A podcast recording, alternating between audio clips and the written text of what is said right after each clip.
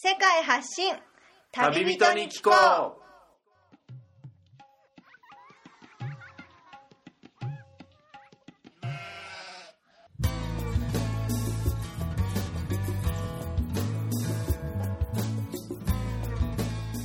この番組は世界各地で出会った興味深い日本人の旅人にざっくばらんにいろいろなことをインタビューしていく番組です。現地での旅の話の本編と脱線話のアフタートークの2本立てでお送りします。さて今回の旅人からは世界のどんなぶっ飛び話が聞けるのでしょうか？皆さんこんにちは。現地から直送世界発信旅人に聞こうお届けするのはみつるです。え前回に引き続き今も東南アジアのタイに滞在しているんですが前の放送をお届けしたカンチャナブリーから移動してきて今はタイの北東部に位置するイサン地方と呼ばれるスリンという町にやってきました。ここスリンでは、ツーリストの人ではなく現地在住の日本人のご家族に会う機会に恵まれまして、なんとこのスリンに10年以上タイに10年以上在住されている松尾さんご夫婦に今回は登場していただく形になりますが、えータイでの暮らしのことや、えーこのスリンでの有名なお祭りについてその他現地在住の人ならではのいろいろな情報をお届けしていただきたいと思います。それでは松尾和彦さんとみちさんですね。よろしくお願いします。よろしくお願いします。やっぱりあの東南アジア今ちょうど日本が冬の時期ですけど僕からするとやっぱり、まあ、オーストラリアから来たんですけど日本の時期の冬なのにこの半袖短パンでいられるのはなんか心地いいなというふうに感じるんですけどもう大体あれなんですか？その一年中このぐらいの暑さっていうのが続いてるわけではないんですかね？こちらでは。そうですね、寒くなる時もありますけども、寒いって言ってもはい。15度ぐらい。うんもう少し下がっても日本の人にはうん。心地よい、普通ですよね。うん、ですから、こういう感じで。だから、はい。冬服っていうのはあんまりいらないですよね。まあちょっと長袖のシャツがいるぐらいで。はい。でも面白いのはこっちのタイの人はそういう冬のええ。厚着のファッションとかをしたがるんですよね。下があるんですか、うん。少し寒くなったらセーター着たりとか帽子かぶ帽ったり。子かぶったり寒い寒い。そんなに寒くないだろうって感じるぐらいの気温でも、そうですね。ファッション楽しんでるんですかそうねそうですね。やっぱ日本みたいに衣替えっていうのがないから、はいはいはい。逆に。だからちょっと寒くなったらセーター。うわー私らが見たらうわ暑そうとか思うようなものを着たり、帽子毛糸の帽子かぶったり。はい。うん。でも私たちはうんそうですね。寒いなと思って長袖着たりはあ水浴びするのが嫌やなとか思ったりはあ。2週間ぐらい。ちょっとだけですよね、うん。いそうですか。こっちで僕があのいいなと思ったのはホットシャワーいらないですよねほぼ一年中。うん。水シャワーでもいける。いける。頑張れば。頑張ればですか、旅行者だと暑いからねなんか水シャワーでも全然その方が気持ちよかったりするんだなっていうのは発見でしたね。あでも私た在住は今在住の人はやっぱり。冬のシャワー使ってるからもう水でシャワーせえって言われたら季節によってはちょっとね。寒いですよね、ああの私たち昔村にいたんですけあどむ村に？うん、村にいた時はこの寒い季節は村の人は、はあー寒いけど水で水浴びしたら後がホクホクと低くなりますっていうそういうことを言ってました。そうなんですか、うん。それから暑い時は何度も何度も水浴びをして、はい。あの頭から水をかぶるといい。ひんやりして。うん、そういうことを言ってましたそうねですか。じゃあこのスリンの位置についてちょっとお伺いしていきたいんですけど、タイの首都であるバンコクから、えー、大体時間と距離でいうとどれぐらいに位置する場所でしょうか距離は400、ちょっとね、440キロぐらいかな。440キロ。えはい。え。なんで、だいたい東京、大阪ぐらいのあ、感じですその。ぐらいなんですね。タイの右側ですよね。ラオス側というか、えーっとカン、ボジア側。右側ですね。右側ね あの、ちょうどカン、このスリンはカンボジアの上ああ、はいはいにはい。位置します。あで、カンボジアとあのはい国境を接してるんで。うーん。うんですから、普通、東北、タイの東北地方、イサンっていうのは、はい。あの、ラオス系の人がたくさん住んでるんですけども、はい。このスリンとあとブリラムシーサケットのあたりその隣の県とかは、はい。あのクメール系の人カンボジア系の人もたくさん住んでるんですね、はい。うん、ですから言葉もはい。ここら辺の村の人はクメール語。カンボジア語のまあちょっと地方あの方言みたいな言葉を喋る人、それからそのラオスの言葉。タイ語ですけどもラオスの方言を喋る人混じってると。混じってるそうですか。出身地によるんじゃない？うんうーん。まあ、バンコクからバスとか電車で大体何時間ぐらいかかります？えーっとね最近は6時間ぐらいですかねうんバス長距離バスでね、はい6時間ノンストップのやつでであ列車はちょっと遅いちょっと遅い。まあ、夜行の電車もあったり。ぐらいですね僕はバンコクからそのバスで来たんですけど、まず驚いたのが、あの、お弁当がついてるんですね。ええ。バスの中で。まあ、バスのグレードとか会社にもよるのかもしれないですけど、うんね。まず最初にスナックとペットボトルの水が配られて、それもちゃんとすごい冷えてるやつえ。が配られて、その後お昼ぐらいの時間になったら、ちゃんとしたお弁当が、まあ簡単な感じですけど、ええ。配られて、さらに、降りるちょっと前ぐらいに、紙パックの豆乳のジュースが、あ、豆乳ジュ出ース。よ、はい。うん。サービスがすごいなと思って、しかもだから高いあ、高いわけです。それはあの、ナコンチャイエエアアーってていうはい。ちょっと高いです。高い会社の、それで来たんですけど、それはエアーってついてるのは、まるで飛行機会社の みたいあれで、でそのお弁当とか配りに来てる人も、キャビンアテンダントみたいなの格好みたいな格好で、いやいいサービスですね。ですよね。あれはびっくりしましたね。でもまあ、この今、スリンの松尾さんのお宅で放送しているんですが、もう、リスナーも気になってると思うんですけど、タイに暮らすようになって、もうどれくらいの年月がお立ちになってるんでしょうか？15年ですかね。16年。16僕がはい一番先に99年1999年にはい一人でまず初め来て、えそれから2000年になってから道がを呼び寄せたっていうかあ、そうなんですか。で一緒に村ではい。住むようになってへーその時点でもうご夫婦に日本で習えててえて、えもう結婚してあ、そうはいですか。でもうスリンにはもう10年以上、村の後から。初めははい町からはい。約10キロほど離れたはいところの村にはい。住んでたんですはい。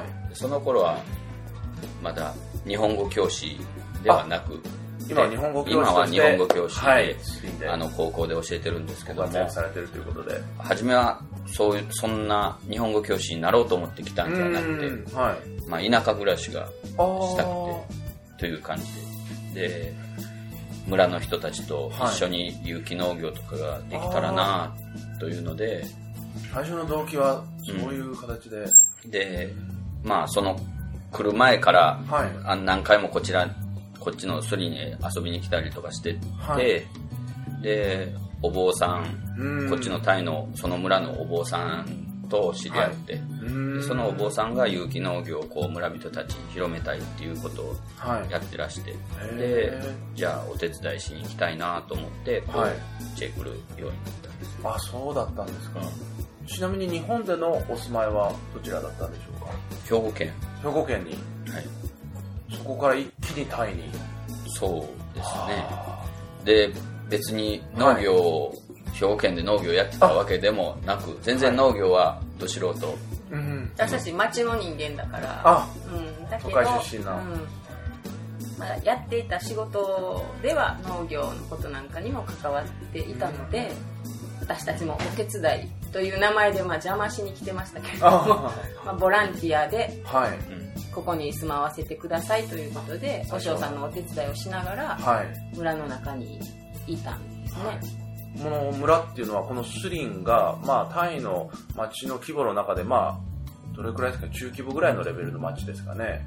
小さめに値するですかね。まあ中中ぐらいじゃないでかねですすよね。もう村っていうと、本当にもう、その当時、あんまり電気だったり、そういう、そういうのも、そこまでの村ではなく、うん電気は、水道だったり、いろんなインフラ電気は来てまましたね。僕らが来た時は。うん。でも初めて、はい。僕がその村に行った時は、はいその農場のあったところはね、電気来てなかったんですああ、よ。もう本当にろうそくだったり。ろうそくだったり、ランプみたいなものを使ってましたよね。えうんそれはもう25年ぐらい前の話ですけど、はい。泥道でね、泥道。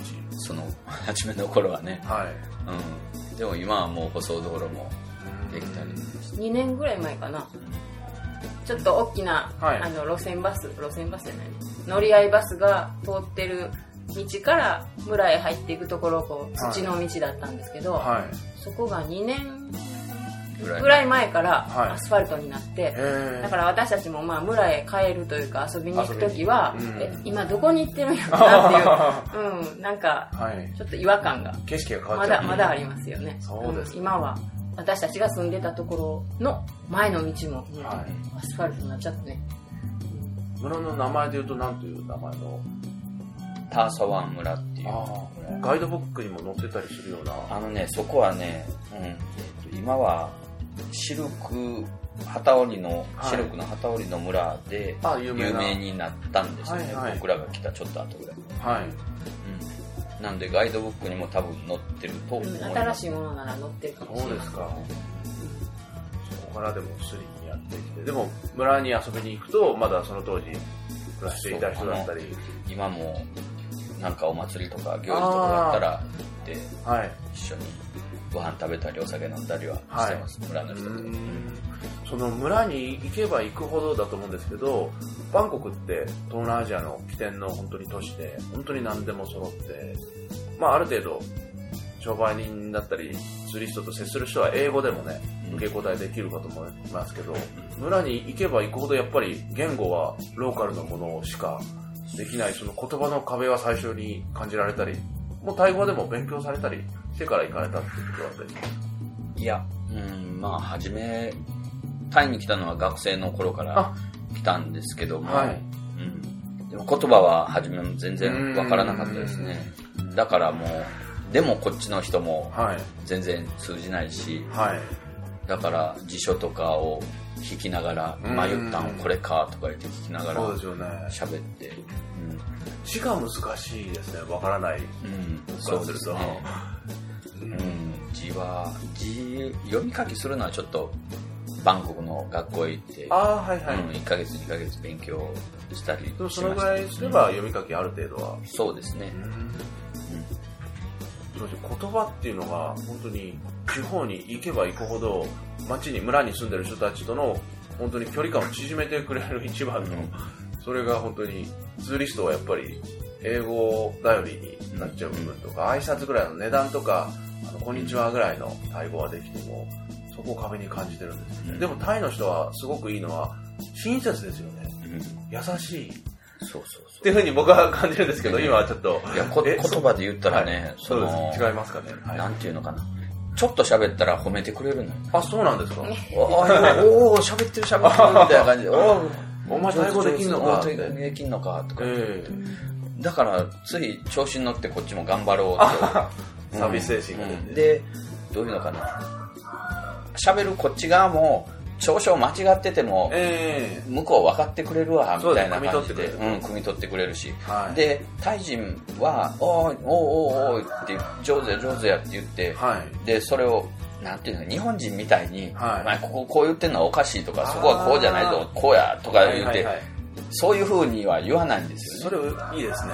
うん、だからなんかこう、うん、の乗らされて頑張って。喋るっていうような感じでこっちも外国語喋ってて間違ってても、はいはいはい。なん他の人、はいそのタイ人には何とか通じてて他の人はこいつ変なタイ語喋っとるなとか、他の日本語人わかんないですよねそうですよね。だからね。だから英語喋ですよね英語喋ってるみたいなこうあー恥ずかしさみたいなのはないですよ、そうですよね。なんかちょっとは喋ってタイ人が分かってたらおこいつすごいやんってそうですよね他の日本人はねそうですよね。うん思いますよ。これ松尾さんが一緒にあの先日食堂に連れて行っていただいて、全部完全にネイティブ並みに、まあネイティブと同じに渡り歩いてるのをね、見て、かっこいいなって見えましたね。でしょ、ね。あと。日本人は結構なんですかね、あ、この人、タイのどっかの地方の人なのかなっていうふうに、タイの人もなんか、ま、間違ってくれたりとかって、稀にあったりしませんか？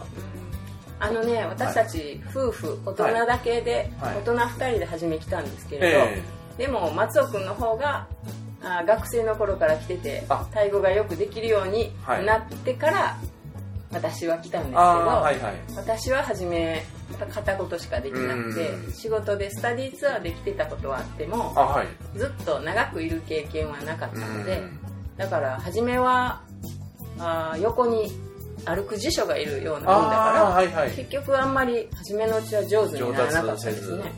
うん、それで、うん、私たちの行ってたところはクメール系の人だから、はい。村の人も初めはタイ語で喋ってるけれど、ええ。なんかどこからかクメール語の話になってしまあうそしたら私たちは入れないから結局私たちもじゃあまあ同じやんかと思って私らも今のは何て言ったんやろねとか、ええ。日本語でこうやって喋ってたらはい。相手が「おうしゃべわけわからへんから私らにも分かるようにタイ語で喋れ」とかこうえ言ってきたりね、うん。うん、だもしかしたら、日本語でやり取りしてるの、なんか俺らに聞かれたくないこと言ってんのかじゃないですまあけど。そういうこともね それはお互い様。ありますよね。なるほど。うん。向こうもなんか俺らに分からんこと喋りたい時はクメール語であなるほど。喋って、ね、こっちもこっちは日本語で喋って。へお互いに話しなあかん時はタイ語で喋って。え。なるほど。うん。だから私の場合ははい初めから日本人2人で来たから、うん。まあ、初めのうちは言葉が上達しない。年齢も結構わ若くない時期になってから来ましたから、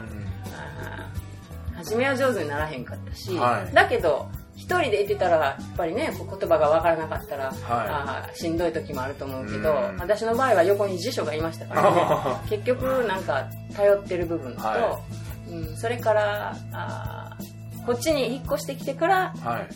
まあ、実はあの考えてなかった子供ができるようになったのでというのははい。こっちに来てから、はいやっぱり考え方がねその村の生活ゆっくりしてるのと今まで自分たちがいてた環境と全然違うから、い、やー子供がいてもいいかなとか言って考。えを、まあ、変えたというか、まあ、環境が変わったから、はい。結果として今は2人目もいるんですけれど男の子と2人女の子の。はい。はい。2人子供を持つようになってはい。するとやっぱり子供のお世話を周りがすごくしてくれるんですよね。あそれで、うん。古き良き日本もね、うん。あったって言いますよね。だからそうそういうことで子供がいたから子供のことで、えー村のおばちゃんたちといろんなこと喋っていろんなことを覚えたりとか子供散歩に連れて行くのに村の中ねはあいろんな家をこう、まあ、訪ねるっていうか、い。はい。まあ、散歩ですよね村の中歩いて、はい。自分一人だったら出かけていってそういうことは多分できなかったやろなって思うんだけれども、うん、子供ができたおかげで村の人ともすごく仲良く仲良くっていうかこう、まあ、なんていうのかな関わり合いが増えたというか、はいまあ、子供がいてね村の人たちももちろんこう家族でいるわけだから、うん、ななんとなくそれで変わってきましたよね。そうですか。うん、だからまあよくあの他の人からも聞いてたけれども、はい子供は外交官やでっていう、ね、ああ、そんな風に。子供がいるから、はい。私たち親も、はい。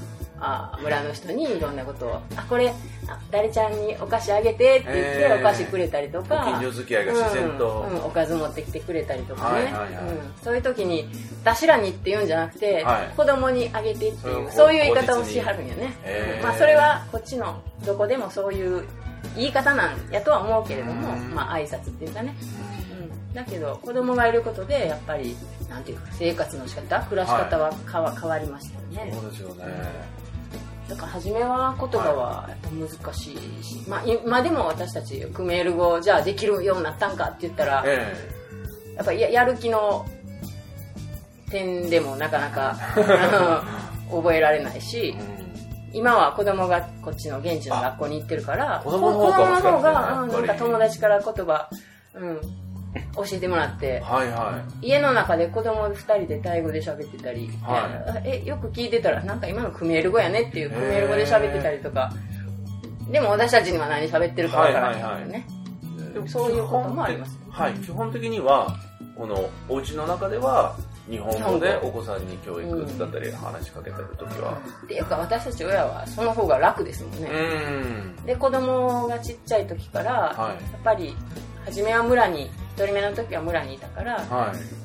日本語だけで喋ってたら周りの人が何を喋ってるかわからないし逆にあ周りの人もお世話をしてくださるから、はい。逆に周りの人が子供に向かって喋ってることがわからないと困ると思っていや本当は子供はそんな私たちの心配をよそにこう言葉吸収できるんだと思いますけど、は私は子供にタイ語と日本語と両方でできるだい。けうん。周りにも聞こえるようにへうん、だから怒ってても怒っててもああなんか怒られてるんやなって分かるようにとか、は今どんなこと言ってるんやなっていうのが分かるようにはい両方、あーできるだけ両方一度に同じ言葉をはい。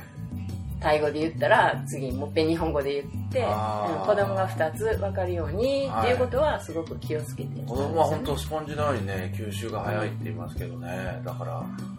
だから今で。でも負けてますよもう、あうんー知らない言葉が。それこそ、うん、今の発音が悪いとかねああ、そうなんですか。注意される。子供が先生に。そうでつい先日も子供の学校に、出かけた時に1年生の子供ですけど、はい。私が日本語で喋ったら「今あれなんて言ったん?」って聞かれたからへー「こうこう言ったのよ」ってタイ語で言ったら「あんまり上手じゃないね」ってへー。1年生に言われて。そうしたらでも、うん、でももう一人の子が「いやそんなん言ったらあかんよ」みたいな顔した子も横にいあて、うん、だからさっきあーこっちの人は褒めてくれるって言ったけど褒めてくれる段階の次はいや今のは違うとか、あうん、それからちょっと上手になって喋ってたら、はい。あやっぱり違うなって思うんでしょうね、はい。だからああんまりはっきりしてへんなとか。言われるけど、はい。でもこっちは外国人やからね、はうん、はっきりしてなくても別にそれで通じてたらいいと思うから、うん。うん。まあでも言われた時はやっぱりあい。うん。1年生でも言うかと思って、うん、まだショック受けるね、うん。そうでしょうね。まあ、そのお子さんの学校の話も後々お伺いしていきたいんですけど、和彦さんの方が日本語教師を今されてるということで、はい。はい。高校、そっちの高校で教えられてるはい形なんですね。2002年かな2002年。に、はい。急に、もう学校始まる直前でした直前ね、2週間前ぐらいな、うんはい。にな学校の先生が村へ訪ねてきはって、は教えに来てくれへんかい。へーこっちはね農業やるつもりできてて、うん別にそんな日本語教える資格とか何も持ってないし、ただ日本語喋れるだけの日本人。ネイティブで、なで、そう、それでええにゃって。需要があったと。うん。で、なんか新しいそういう日本語のコースみたいなのを作るから、ああ、はいはい。来てくれ、みたいに言われて、うんしゃあないなぁと思って。まあ、その方は知り合いやってねうん知り合いの方で、はい。うん日本語の新しいコースを作ると言って開校っていうか開けてみたら生徒がなんかすごい応募したっていうそういうことやったね。うんだから、うん、こう受講したい生徒が多いのに先生は一人しかおりませんっていうことで急遽探したっていう感じですね、そうなんですか。うん。そのタイの子たちが日本語を覚えるっていうのは日本にいてタイ語を覚える学校みたいなのがあるっていうの存在も僕も知らないんですけどこっちではポピュラーっていうかそういう文化というかそういうのがある場所もあるんですね。授業が、英語を勉強してて第二外国語っていうのが中中学？はい。高校から？まあ学校によってもあれやけども、第二外国語っていうのが大学じゃなくて中高の時からあるんですよね、あだから今までは今まではフランス語中国語ドイツ語とかやったんじゃないかな。あはいそこはい。そに日本こへ日本語が入って新しきて、く作ったんですよ。まあ、日本語と中国語が同じぐらい。うーん。の時期から2000年ぐらいからそういうの、はい、始まった、はい。うん。そうですか。どうですか？タイの生徒の上達する上達というか習得する姿勢というか勉強意欲というかうん。速さというか。そうねあのやる子はものすごくはい。やります。うん。やっぱり今はねその始まった頃ははい。割とね、j p o p とかあそれこそあのこっちのアニメとかビジュアル系の x ジャパンとかが 好きだとかねラルク・アンシェルだとかねははい。なんかそういうなんでちょっと日本の一昔前のというかそうそう渋谷とかも言ってたよね、うん。渋谷。うん日本のこと何知ってる？って聞いたら渋谷がどうとか。渋谷109とかなんか。で今はもうもう韓国に韓国のあー。K p o p とかに負けてますけども押されちゃってね、うん、ドラマとかああいうのも、はいはい、まあ、アニメは根強い人気はありますけど、ね。うんドラマ韓国ドラマよく見てますね、こっちの人たち、でやっぱりアニメ好きな子は多いですから、だからよく見てて、それで自分で勉強したりとかしてものすごくできる子も中にはいます、うん。うん。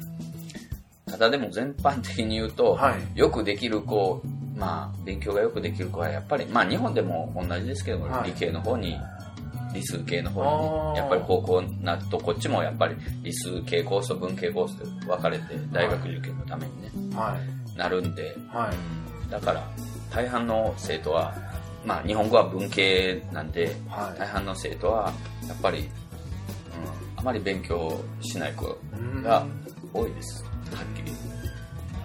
半分ははい。日本語勉強したくて来るし半分はあー。あーまあどれでもとりあえずんじゃあ日本語でもやっとこうかぐらいの 感じの子が多いでもバンコクに行くとすごく日本食材店だったり日本の食べ物のレストランだったりすごくいっぱいあるんありますよね、ですよね、うん。あれはあのやっぱり在住の日本人がたくさん住んでてとか、日系企業だったりとかそうですよね。うん駐在の人とかちょっとが多いから、ね、驚くぐらいいっぱいありますよね、スコンビットの辺とかはね、はい。もうそんなに不自由しないですよね、うん。まあ、タイ語話さなくてもいいけるそうなんですよねあそこねで子供も駐在さんの多くはあ子供は日本人学校に入れていらっしゃるでしょうし、あとは買い物も富士スーパー。とか、日系のスーパーか。日本のものが買える、うん、そしたら買い物してる人もみんな日本語を喋ってるしね、うん聞こえてきますねあの周辺だと。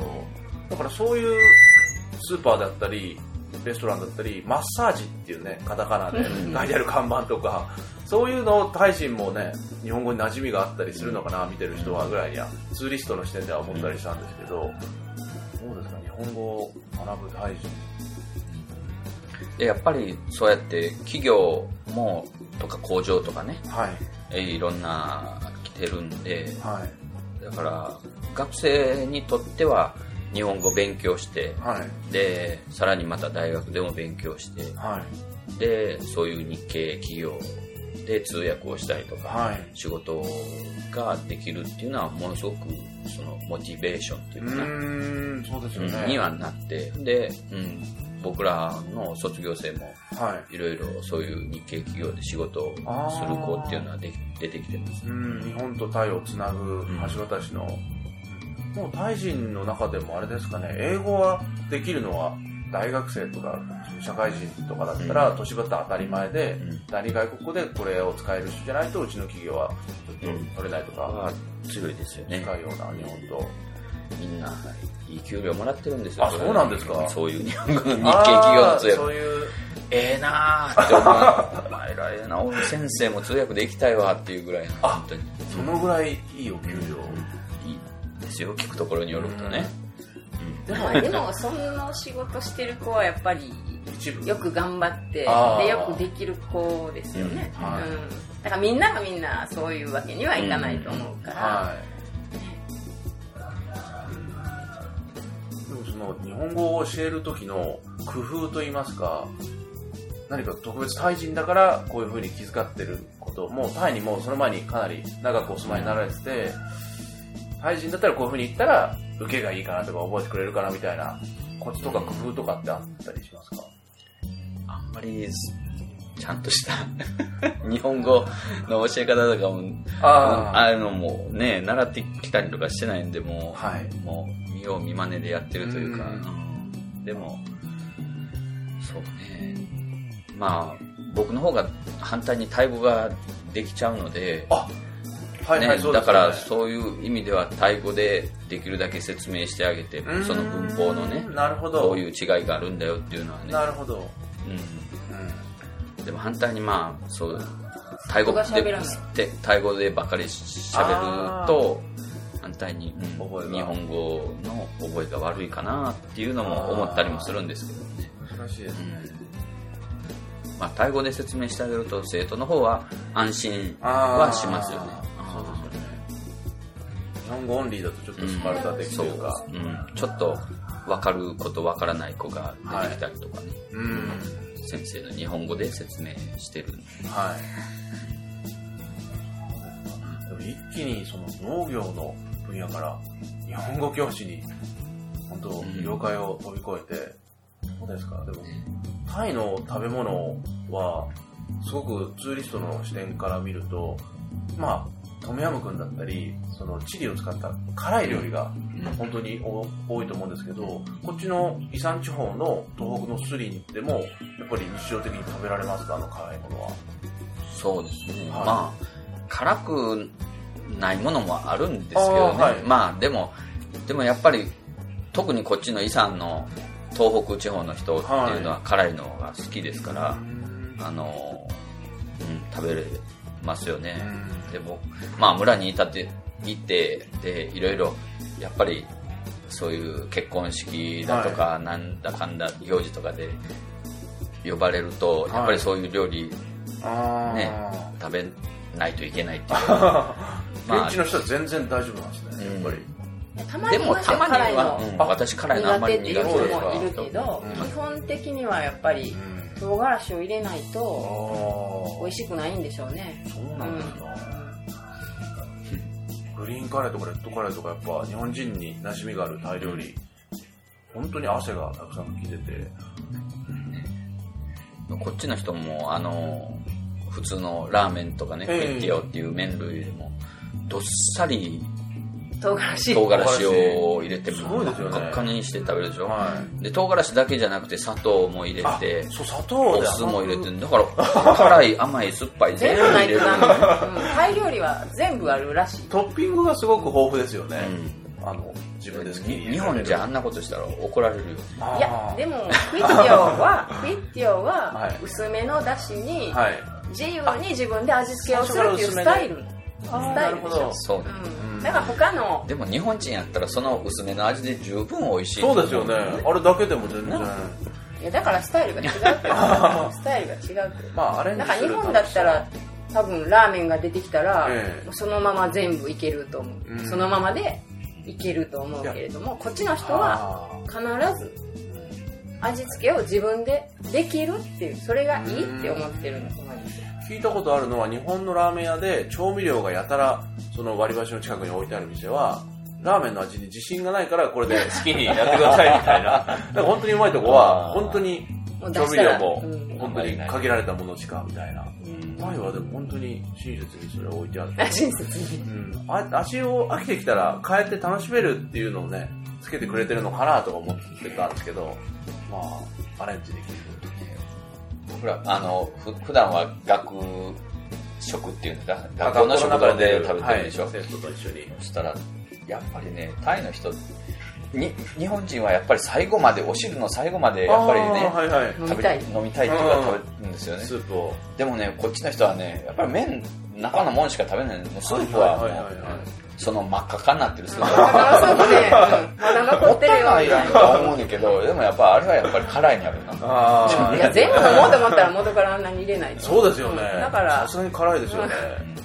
そうそう。だからやっぱり食べ方が違うよね、うん。それから私たちはこうクイッティオってさっさっと食べられるもんやと思うけどうこっちの人はなんかゆっくりゆっくり、うん。なんでそんなにゆっくりなんかなっていうぐらいゆっくり食べてますよね、気になるのは若干量少なめですよね麺類って。うん。うん一昔二昔前ははい。替え玉っていうか2杯目麺を入れてもらうとかいうのをやってましたよね、場所によってはやってた。最近はあんまりあ聞かへんけどね。物価上昇に伴ってちょっとやめて。いやだからこっちの学生とかでも、はい。よく、クイッティオでラーメン食べた。はい。あとさらにまだ、うんあの果物を買ったりちょっとお菓子スナックみたいなのを買ったりとかして、また食べて。よう食べてる。っていうかしょっちゅう食べてる。うん。あのー食べる喜びを。この時この時この時って決まってるというよりは、ちょっと、うん、あ休憩しようかって言ったらまあなんか出てきたりとか、仕事しててもなんかつまみながらとか、はいはいはい。そのあじゃあ10分休憩ねって言ってこう切り替えてお茶飲んだりちょっとお菓子を食べたりっていうことじゃなくてなんかなんかあ仕事しながらでもあ じゃあこれやろうかって言っチてこう食べながら、るね、お姉さんとかでも常になんか、うなんでって思うけどやっぱりそれはスタイル いや、まあもう、うーん。だからそのクイッティオでもちょっと小腹が張ればいい。でまたまたお腹空いたらまたどっか違うところで食べたらいい。5食とかね、もしかしたら、そんなに。かもしれないでもそういう食べ方が許される生活なんやと思うね。ううん。ん。日本は仕事とオフの時間ってきっちりしますけど、そうそう。それがもう緩やかにグラデーションのようになんかもう、仕事してんのか、ちょっと遊んでんのかが混じってるみたいな。だからストレスも少ないのかなって見えるんですよ。うん。かもしれないうん。私らが思うのは内と外。えーっとなんだっけ。内と外、はい。だからオンとオフみたいなその区別が、ね、だいぶ違うよね。公と私うん、とかそうそうそう。講師君ああ、はいはいはいはい。講師君とはもう花話あうん。でもそれが一般的やからあね、例えばその子供を学校へ送り迎えしますーはい。っていうことがあって、はい。で4時になったら学校が終わります、はい。で公務員の人は大体4時やね、うん。病院も4時に終わるし、うん。学校の先生やったら子供と一緒で4時に終わるし、はいって言って例えば病院のお医者さんはちょっと無理かもしれないけど、うん看護婦さんとか、はい。からまあ学校の先生でも自分の子供を迎えに行ってまた自分の職場へ連れ戻ってはいはいはい。でまあなんか片付け物してから帰るっていう感じで私たちがその日本語教えに行ってた初めの頃でも夕方になると先生の子供が職員室みたいなところにいて、はい。えなんで子供がいるのと思ったけどお迎えに行って帰るまでここで宿題させてるの？とうん。かそういう感じでね。で実際には今自分たちも子供を迎えに行って職場に連れて行はって、それから帰るってまあまあ胎児に習ってるわけですけど、はそういうことをしてるけれども、は日本と比べたら多分そういうことは日本ではしない。うん。できないと思うし、うん。まあ、その前にそんな時間に子供を学校に迎えに行かなあかんっていうそういう状況が多分少ないと思うから、うんうん、だからこっちは結局なんか子供の朝の送り、はい帰夕方の迎えっていうのをはい。仕事しながらみんながやるんでねうんだからそれもそういうスタイルなんですよねそうですよね。それが許される。うんそうですか。それは、うん、日本人ならではの、え、これが許されるのかって思うのと、あ、でも、こういうの日本も取り入れたらもうちょっとね、キツキツじゃないのになっていうのを感じたりしますよね、見てて。そのそのバランスが難しいね。難しいんですか？ああ、どこまでやっていいのかというか。だからいやタイの人はこういうスタイルだから、はい。まあ、私たちはと戸ざまというかねマイノリティとかそうそうそうそういう。そうですよね。うん、でもやっぱりえこれは許せないわみたいなことはまだまだあるよね。あ、ありますか？うん、10年おってもやへっぱり変えられへん部分もあるよね自分たちがね。例えば最近あったことで言ってたりすると。しょっちゅうやけど。あ、しょっちゅうありしょすぎ。っちゅうあるけど、はい。やっぱりこう仕事の何時にこれしましょうってはい。言ってても、はい。まあ、こ来ないとかあ来ても多分日本の人だったら遅れたらうん。遅れてすみませんっていうその一言があると思うけどそういうのもあまりないし、うん。あまりない。うん。ちょっと気遣ってくれたらこちらとしては嬉しいですけどね。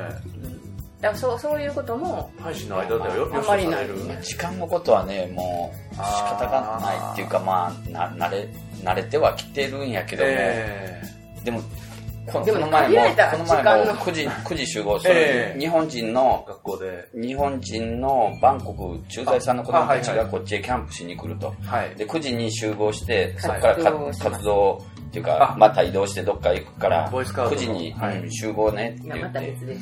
あうん。ボーイボーイじゃない。あ違う時のはい。って言ってて生徒13人ぐらいタイ人の生徒も13人ぐらい、あの日本人の生徒も13人ぐらい、はい。でまあバンコクから来てるからそっちはもう日本人の方は揃ってるんですよね、うん。来るの9時ちょうどに来はこっち来てた。ん23人やって、ででで、まあ、しゃあないなちょっと待ってねって言って、はい。でポロポロポロポロこう遅れてくるわけね。はい。遅れてきてほんじゃすぐそれで始まるから先生ちょっとまだご飯食べてないから セブンイレブンへまたこうなんか食べるもん買いに行く、はい、えー、待てよずっと待ってたのに。9時って言ったら9時から活動を始められるのに来いよ、遅れてきてさらにまた飯食うかみたいな。怒りましたけどね。怒りました。いや、配信だけの時やったら別にまあまあ、まあ、しゃあないから、そういうのもけども、はいはい、それが普通やから。でもやっぱり日本人が来て日本人ある時はもうちょっとしっかり、そうですよね。うん、時間減して人が悪いんじゃないまあ、前の日にもうちゃんと電話して言ったのに、それを疲れますね。9時9時言ってたね。うん。まあ、時間の問題とね。うん。いやだからゆっくり来てゆっくりやってもいい場合は、はい、私たちもなんとかあこれがペースなのねと思うけど、はい、後ろの時間も決まっててやらないといけないことも決まってたら、はい、やっぱりちゃんと始めないとちゃんと終われないでね、うん、ずれ込んでしまうと思うから、決めてある時間があるのに。うん、そういうところはなんか。そこまで考えつかないんですかね。っていうかやろうと思っててもできなかったらあできなかったらあでもこれでいいわってあそれがあのマイペンライっていう言葉がありますけどうん、そういうことになってしまうんだと思いますよね、うん、だからこうやろうと予定をしててでもできなかったら私たちならあできなかったなどうしようじゃあ次どうしたらいいかなと思うけど、はい、こっちの人はできなかったらあここまでできたとこでそもうそれでいいって思えるんだと思うんです、ね、それで合格点。うん。だからそれをああいいねそういう気持ちでやれるのはいいねと思うかいやもうちょっとちゃんとやろうよって思うのかっていうところでうん。いつもなんかこう、はい、イライラっとしたりいや私たちはこういうところに来たわざわざここに来てるんだからまあ、そっちに合わせられるように自分を変えようと思ったり、うん、あでもなかなか変えられないから、そこでこう、うん、まあ悶々とするっていうかね、僕らの合格点だと思ってるところが厳しすぎるのかもしれない、ね、高すぎるのかもしれない、うん、そうそれいやだから初めねはこう旅行者でこう来てる時はこの,、はいはい、このゆるさゆるゆるさが、いいわ日本みたいにギスギスギチギチギチギチしてないからいいわ、はいはい、僕らも初めはそういう風な感じ番組の途中ですが収録時間が長くなりましたのでこの回を分割しました。次回もこの続きでお楽しみください